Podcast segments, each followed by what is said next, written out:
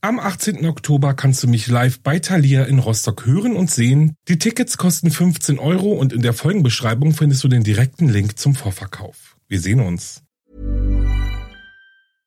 Imagine the softest sheets you've ever felt. Now imagine them getting even softer over time. That's what you'll feel with Bowl and Branch's organic cotton sheets. In a recent customer survey, 96% replied that Bowl and Branch sheets get softer with every wash. Start getting your best night's sleep in these sheets that get softer and softer for years to come. Try their sheets with a 30-night guarantee. Plus, get 15% off your first order at bowlandbranch.com. Code BUTTERY. Exclusions apply. See site for details. Ready to pop the question? The jewelers at BlueNile.com have got sparkle down to a science with beautiful lab grown diamonds worthy of your most brilliant moments. Their lab grown diamonds are independently graded and guaranteed identical to natural diamonds, and they're ready to ship to your door. Go to BlueNile.com and use promo code LISTEN to get $50 off your purchase of $500 or more. That's code LISTEN at BlueNile.com for $50 off. BlueNile.com code LISTEN.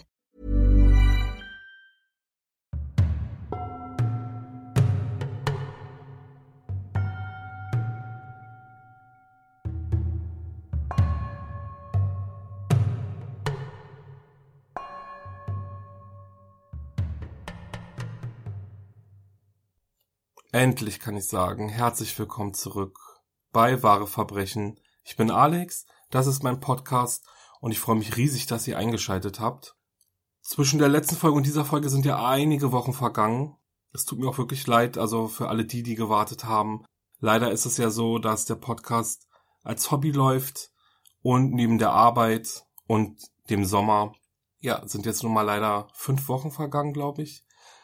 Aber Jetzt bin ich zurück und freue mich riesig, euch diesen Fall jetzt vorstellen zu können.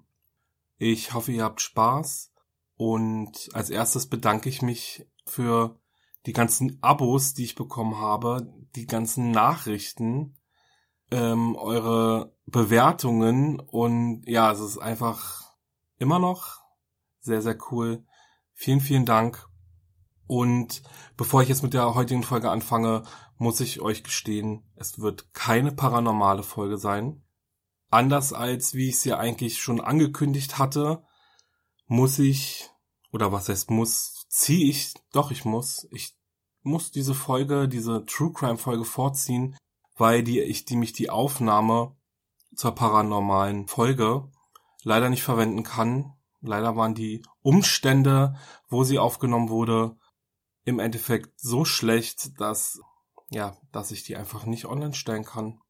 Ich hatte ja auch einen Gast in meiner letzten Folge, das heißt, ich werde mich jetzt nochmal mit dem Gast treffen und die Folge erneut aufnehmen, unter anderen Bedingungen, besseren Soundbedingungen und ja, dass ihr dann auch nachher was Schönes zu hören habt und nicht nur Rauschen mitbekommt. Aber jetzt genug Erklärung, genug Palaber. Ich fange gleich mit dem Fall an. Heute stelle ich euch einen richtig absurden Fall vor. Absurd, weil erst während der Ausarbeitung dieses Falls habe ich selber gemerkt, wie überraschend und wie unglaublich diese Wendungen in diesem Fall sind. Ja, ich bin immer noch baff, ehrlich gesagt. Meiner Meinung nach kann sich das nicht mal, ich weiß nicht, ein Drehbuchautor ausdenken, wie absurd dieser Fall ist. Die Geschehnisse sind und von daher, ich fange jetzt einfach mal an. Am 4. August 2002 verschwanden die beiden Grundschülerinnen Holly Wells und Jessica Chapman spurlos in der kleinen Ortschaft Soham. Soham liegt im Osten Englands in der Nähe von London und ist ein wirklich sehr, sehr kleiner Ort, in dem eigentlich nie was passiert. Jessica kam gerade aus dem Urlaub zurück und konnte es kaum erwarten, ihre beste Freundin Holly wiederzusehen. Also lief sie schnell zu Hollys Haus rüber und überraschte sie mit ihrem Besuch. An diesem Tag gaben Hollys Eltern auch eine kleine Grillparty im Garten und sie luden Jessica ein, da zu bleiben und an der Party teilzunehmen. Gegen 18.15 Uhr verließen Holly und Jessica die Party dann, ohne jemanden Bescheid zu geben. Sie wollten sich nämlich Süßigkeiten aus dem Süßigkeitenautomat holen, der sich unweit von dem Haus von Holly befindet. Und ja, die beiden Mädels, die machten sich dann los. Sie, wie gesagt, sie gaben keinen Bescheid. Die Eltern dachten eigentlich, dass die beiden Mädchen in Hollys Zimmer sind und spielen. Aber wie sich ja dann herausstellte, war dem eben nicht so. Auf dem Weg zum Süßigkeitenautomaten durchquerten die beiden Mädchen die Nachbarschaft und kamen unter anderem auch an dem Haus vom Ian Huntley vorbei. Ian Huntley ist der Hausmeister der örtlichen Schule und die beiden kennen ihn ganz gut. Ian ist auch mit ihrer Lieblingslehrerin Maxine Carr zusammen. Die beiden Mädchen mochten sie sehr gerne und ähm, vor den Sommerferien verabschiedete sich Maxine Carr von ihrer Klasse, weil sie eben von der Schule nicht übernommen wurde. Und die beiden Mädchen waren damals wohl auch sehr traurig. Ja, aber wie gesagt, die beiden kamen an dem Haus von Ian Huntley vorbei und Ian stand in dem Moment, als die beiden Mädchen an seinem Haus vorbeiliefen, im Vorgarten und sprach die beiden an. Er sagte ihnen, dass seine Freundin Maxim auch da sei und sie sich sicher freuen würde, die beiden wiederzusehen. Dass Maxim aber gerade ihre Familie besuchte und gar nicht in Soham ist, das ahnten Holly und Jessica zu dem Zeitpunkt sicherlich überhaupt nicht. Gucken wir uns Ian Huntley mal ein bisschen genauer an. Ian war 25 Jahre alt, als er 1999 die 22-jährige Maxine Carr kennenlernte. Die beiden zogen schnell zusammen und Ian bewarb sich 2001 für eine Hausmeisterstelle am Soham Village College. Zuvor arbeitete er als Barmann und wollte jetzt dem Nachtleben endgültig den Rücken zukehren. Ian bekam die Stelle und gemeinsam zog das Paar dann nach Soham in ein kleines Häuschen, welches ihnen vom College zur Verfügung gestellt wurde und sich auf dem College-Gelände befand. Gegen 21.45 Uhr am Abend des 4. August meldeten dann Hollys und Jessicas Eltern die beiden Mädchen als vermisst. Nur kurze Zeit nach der Meldung veröffentlichte die Polizei bereits Fahndungsfotos und bat die Bevölkerung um Mithilfe. Die Fotos sind noch während der Grillparty entstanden, waren also sehr, sehr aktuell. Und auf dem Foto trugen die beiden Mädchen Manchester United Fußballtrikots. So,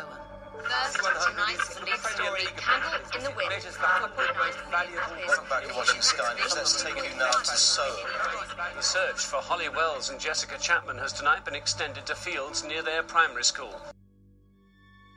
An der Suche nach den beiden kleinen Mädchen waren unzählig viele Menschen beteiligt, ganz viele Polizisten und Leute aus dem Ort.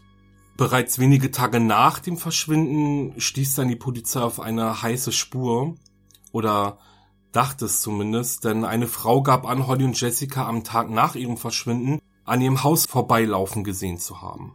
Am 7. August beschlagnahmte die Polizei auch einen weißen Lieferwagen aus einem Wohnwagenpark in Wentworth, welches ca. 16 Kilometer von Somme entfernt liegt. Hierzu haben sie eine Spur bekommen, dass am 4. August dieser Wagen wohl durch Soham gefahren sein soll.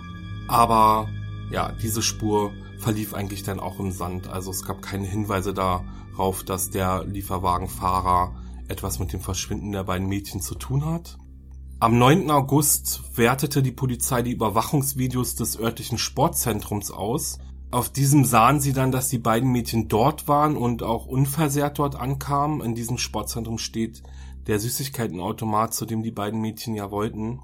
Und auch ein mögliches Treffen mit einem Chatbekannten wurde in Betracht gezogen. Doch auch diese Spur wurde sehr schnell wieder verworfen. Der wichtigste oder der wohl wichtigste Hinweis kam aber unter anderem von einem Taxifahrer, der einen Mann dabei beobachtet hat, wie er am Abend des 4. August mit zwei Kindern schimpfte, diese in sein Auto setzte und schnell davonfuhr. Dann war da auch noch ein Spaziergänger, der während er mit seinem Hund unterwegs war, zwei Erdhügel in einem Waldweg in Warren Hill entdeckte. Und noch am selben Abend ging die Polizei seinem Hinweis nach, stellte dann aber fest, dass es sich lediglich um ein Dachsbau handelte. Die Polizei ging auch dem Verdacht nach, dass das Verschwinden von Holly und Jessica im Zusammenhang mit der Entführung eines sechsjährigen Mädchens aus dem Jahr 2001 steht. Der Entführer ist noch immer auf freien Fuß und soll vor nicht allzu langer Zeit einem zwölfjährigen Mädchen gefolgt sein. Dieses konnte aber zum Glück entkommen. Trotz aller Bemühungen fand die Polizei aber keinen einzigen Hinweis auf den Verbleib von Holly und Jessica. Soham war mittlerweile voll von Presse und während der ersten Ermittlungstage wurde auch bekannt, dass Ian Huntley wohl der letzte war, der Holly und Jessica gesehen hat. Kein Wunder also, dass er plötzlich von Fernsehinterview zu Fernsehinterview hüpfte. In einer Nachrichtensendung von BBC sprach er zum Beispiel davon, wie schockiert die ganze Gemeinde über das Verschwinden ist und auf die Feststellung, dass er womöglich der Letzte war, der die beiden Mädchen gesehen hat, antwortete er einfach mit Ja, so scheint es. The girl, I don't know the girls. Um, I stood on the front doorstep grooming my dog down. She'd run away and come back a bit of a mess. Um, they just came across and asked how Miss Carr was. Und auch Maxine gab der Presse diverse Interviews, in denen sie die Mädchen darum bat, wieder nach Hause zu kommen. Sie sollen auch keine Angst haben, niemand ist böse auf die beiden. Sie sollen einfach nur unversehrt nach Hause kommen. Außerdem zeigte Maxine den Reportern eine Karte. Diese hatte sie von Holly am letzten Schultag bekommen und Maxine schwärmte daraufhin davon, wie wunderschön Holly war und wie nett sie war. That's the kind of girl she was. She was just lovely. Really lovely. Wie sehr Maxine sich mit diesem Interview zur Verdächtigen gemacht hatte, bemerkte sie damals noch gar nicht. Der Polizei fiel aber auf, dass Maxine in der Vergangenheitsform von Holly sprach. Komisch dabei ist, dass die beiden Mädchen bis dahin ja immer noch als vermisst galten und nicht als, als ermordet. Zwölf Tage nach dem Verschwinden wurden Ian und Maxine dann zum ersten Mal von der Polizei verhört. Während der siebenstündigen Befragung durchsuchte die Polizei ihr Haus sowie das Gelände des Soham Village College und erzielten endlich sehr, sehr wichtige Erfolge, wie sie mitteilten. Die Polizei fand die Manchester United Trikots, die Holly und Jessica am Tag ihres Verschwindens trugen, und nahm Ian und Maxine noch in den frühen Morgenstunden des 17. Augusts wegen dem Verdacht des Mordes fest. Wie sich später noch herausstellen wird, ermordete Ian Huntley Holly und Jessica kurz nachdem sie sein Haus betraten. Was die ganze Tat aber noch schrecklicher macht, ist, dass Ian Huntley offensichtlich kein Motiv zu haben schien. Angeblich soll er sich, bevor er auf die Mädchen traf, heftig mit Maxine am Telefon gestritten haben. Er hatte sie verdächtig, ihn zu betrügen. Und die Polizei ging also davon aus, dass Ian Huntley die Mädchen in einem Wutanfall tötete. Kommen wir mal zum, zurück zum Tag der Festnahme von Ian und Maxim am 17. August. Folgte nämlich auch der Fund der Leichen von Holly und Jessica. Das war ein Riesenzufall. Der Wildhüter Keith Pryor vernahm nämlich in den letzten Tagen einen sehr seltsamen Geruch in einem Stück Wald entlang eines Zauns und er dachte sich am 17. August an dem Tag, dass er dem Geruch auf die Spur gehen möchte und rausfinden möchte, ja, wo, wo, wo kommt dieser Geruch her? Dabei stieß er dann eben auf die beiden Leichen, die sehr stark verwest und teilweise skelettiert waren. Sie waren auch angebrannt. Ein DNA-Test bestätigte dann auch später endgültig die schreckliche Befürchtung, dass Holly und Jessica ermordet wurden und Ian Huntley gab vor Gericht zu, dass er einige Tage nachdem er die Mädchen umgebracht und sie verscharrt hatte, an den Ort zurückkehrte, um die Leichen zu verbrennen. Damit wollte er natürlich offensichtliche Beweise vernichten. Mit Hilfe einer Botanikerin gelang es der Polizei jedoch, die ungefähre Zeit festzustellen, in der die Leichen eben am Fundort abgelegt wurden und außerdem konnte durch die Bodenanalyse mit Sicherheit festgestellt haben, dass Ian Huntley vor Ort war und der Mörder von Holly Wells und Jessica Chapman war.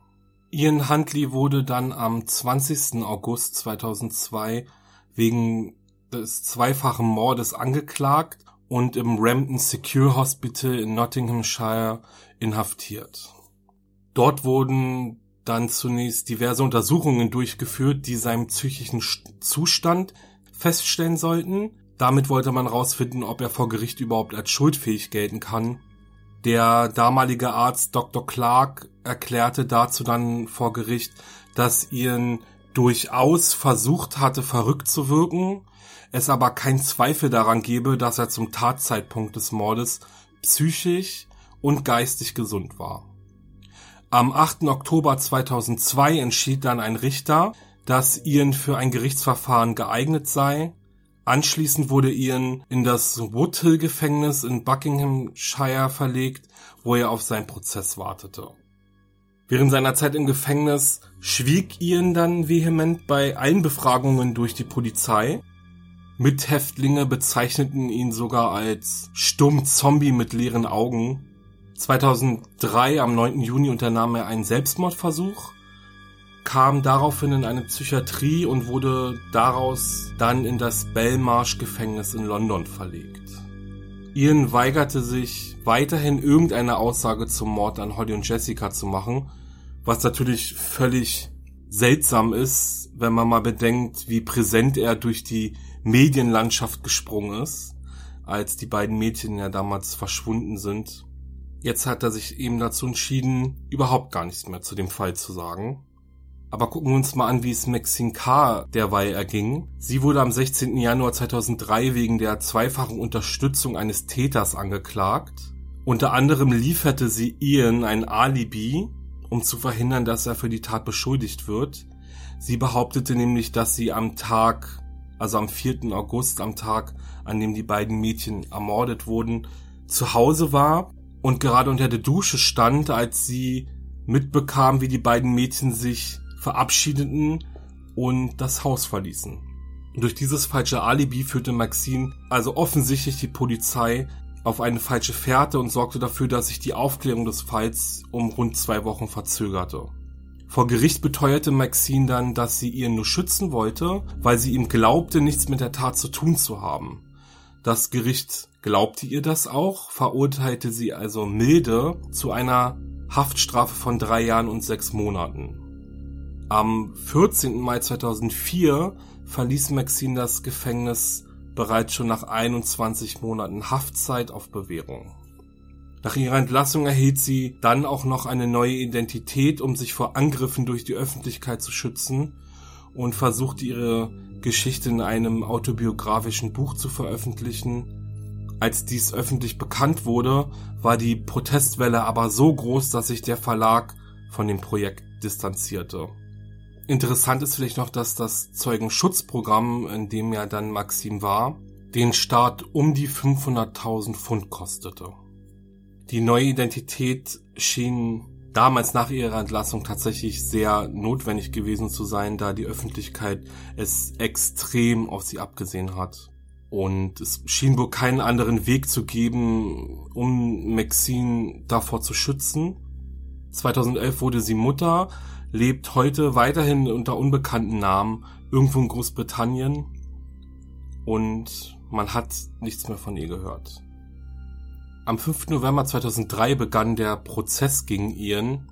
Ian gab zu, dass er die Mädchen noch in seinem Haus ermordet hatte. Und, liebe Zuhörerinnen und Zuhörer, jetzt wird es so absurd.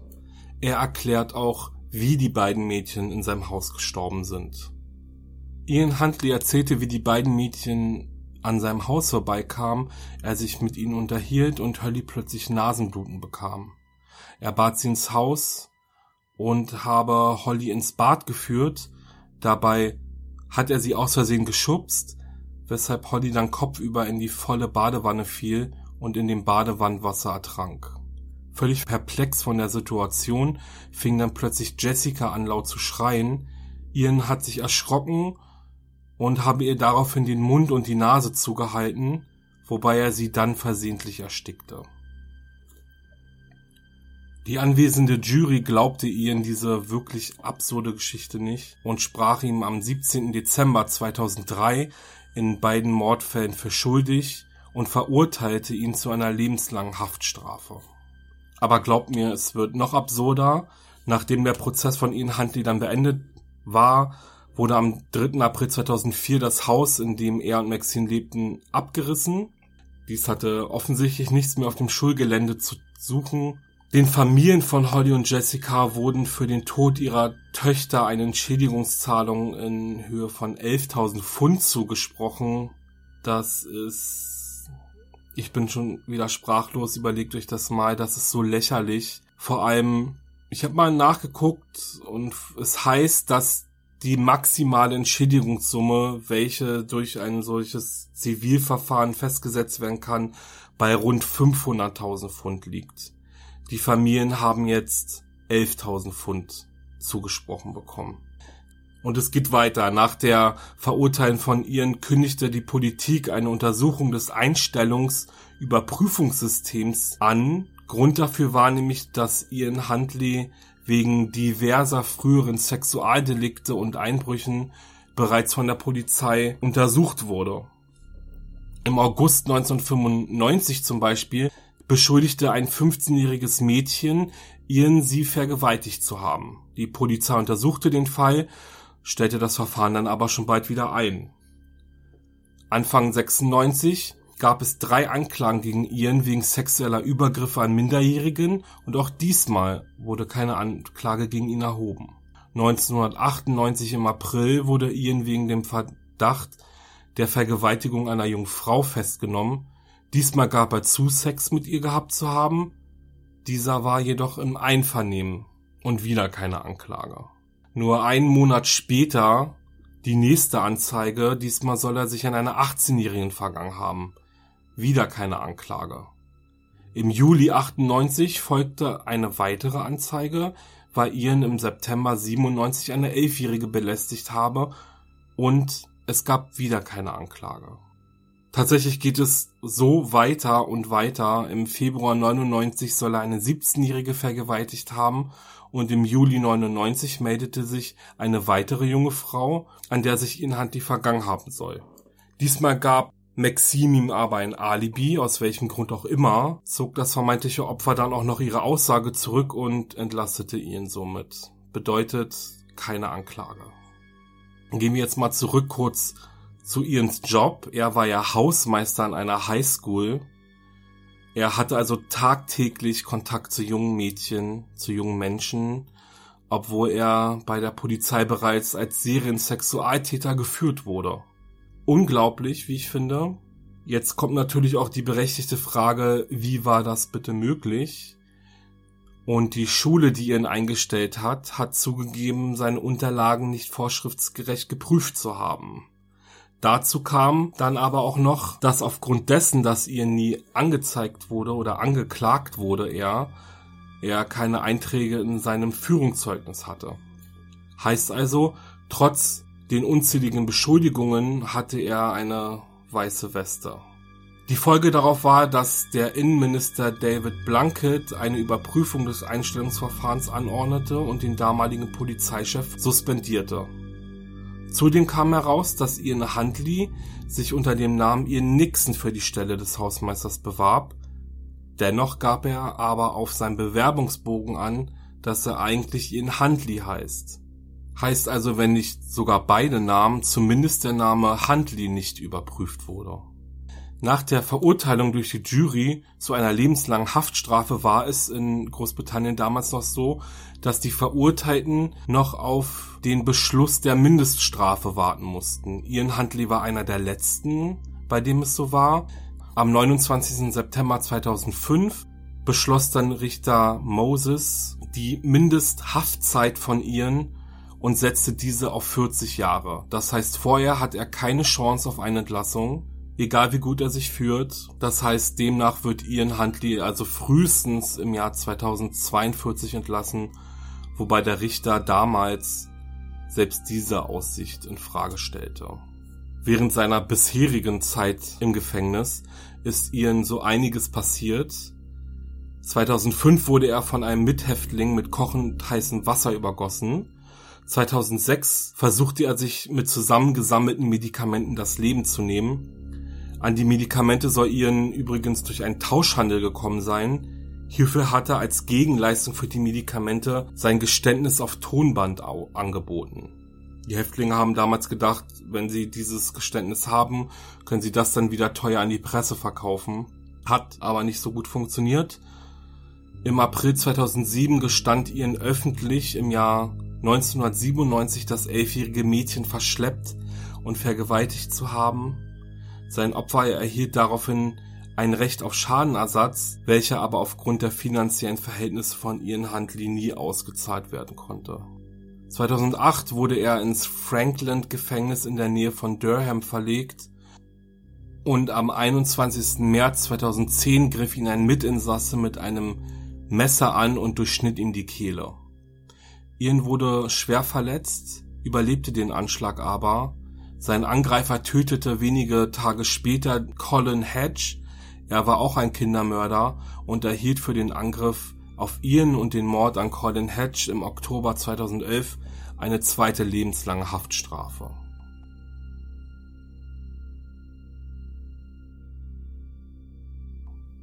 Jetzt kommt aber auch nochmal wirklich ein Teil oder eine Information, bei der ich echt wirklich schlucken musste. Ich find's unglaublich. Und bevor ich den heutigen Fall beende, kommt nochmal wirklich dieses wirklich absurde Ende. The way I feel towards him is it makes me angry. Um, and it upsets me to know that what he's done and how many people it's affected. Samantha Bryan war 14 Jahre alt, als sie für ein Schulprojekt lokale Kriminalfälle recherchieren musste. Während der Recherche stieß sie direkt auf den Namen Ian Huntley, welchen sie dann googelte und über ein verpixeltes Bild stolperte. Trotz dessen, dass das Bild verpixelt war, erkannte sie eindeutig ihre Mutter und sich selbst darauf. Natürlich fragte sie sich dann, wieso das Bild bei der Suchanfrage nach einem Mörder auftauchte. Als sie dann Ians Geschichte las, war ihr dann aber alles klar. Ihre Mutter hatte ihr, als sie elf Jahre alt war, nämlich davon erzählt, dass ihr Vater nicht ihr biologischer Vater sei. Ihr biologischer Vater sei nämlich ein böser Mensch, der zwei kleinen Mädchen etwas Böses angetan hat. Von ihrer Mutter erfuhr Samantha dann nach dem Fund des Bildes, dass sie die Tochter von Ian Huntley ist.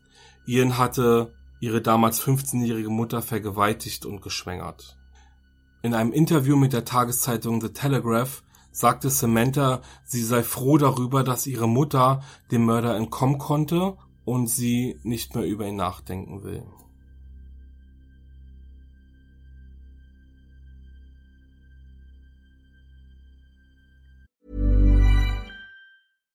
How would you like to look five years younger? In a clinical study, people that had volume added with Juvederm Voluma XC in the cheeks perceived themselves as looking five years younger at six months after treatment. Look younger, feel like you. Add volume for lift and contour in the cheeks with Juvederm Voluma XC. Reverse signs of aging by adding volume to smooth laugh lines with Juvederm Volure XC. For important safety information and to find a licensed specialist, visit juvederm.com. That's J U V E D E R M.com. Not for people with severe allergic reactions, allergies to lidocaine, or the proteins used in Juvederm. Common side effects include injection site redness, swelling, pain, tenderness, firmness, lumps, bumps, bruising, discoloration, or itching. There's a risk of unintentional injection into a blood vessel, which can cause vision abnormalities, blindness, stroke, temporary scabs, or scarring. Talk to a licensed specialist to find out if it's right for you.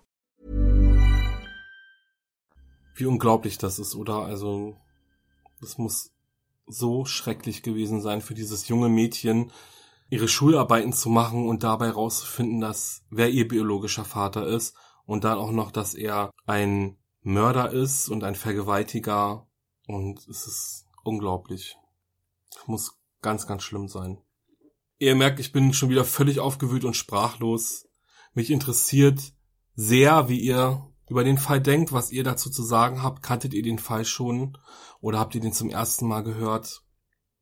Schreibt mir sehr gerne auf Instagram oder per E-Mail. Wenn euch die Folge gefallen hat, dann lasst sehr, sehr gerne eine Bewertung und ein Abo da. Besucht meine Instagram-Seite wahre-verbrechen-podcast. Hier werde ich in den nächsten Tagen Bilder zum Fall veröffentlichen. Und wenn ihr mich unterstützen wollt, könnt ihr das sehr, sehr gerne über mein PayPal Moneypool tun. Den Link findet ihr in der Folgenbeschreibung. Genauso wie ein Quellenverzeichnis. Ich freue mich schon auf die nächste Folge mit euch. Verabschiede mich jetzt. Bleibt sicher und bis zum nächsten Mal. Ciao.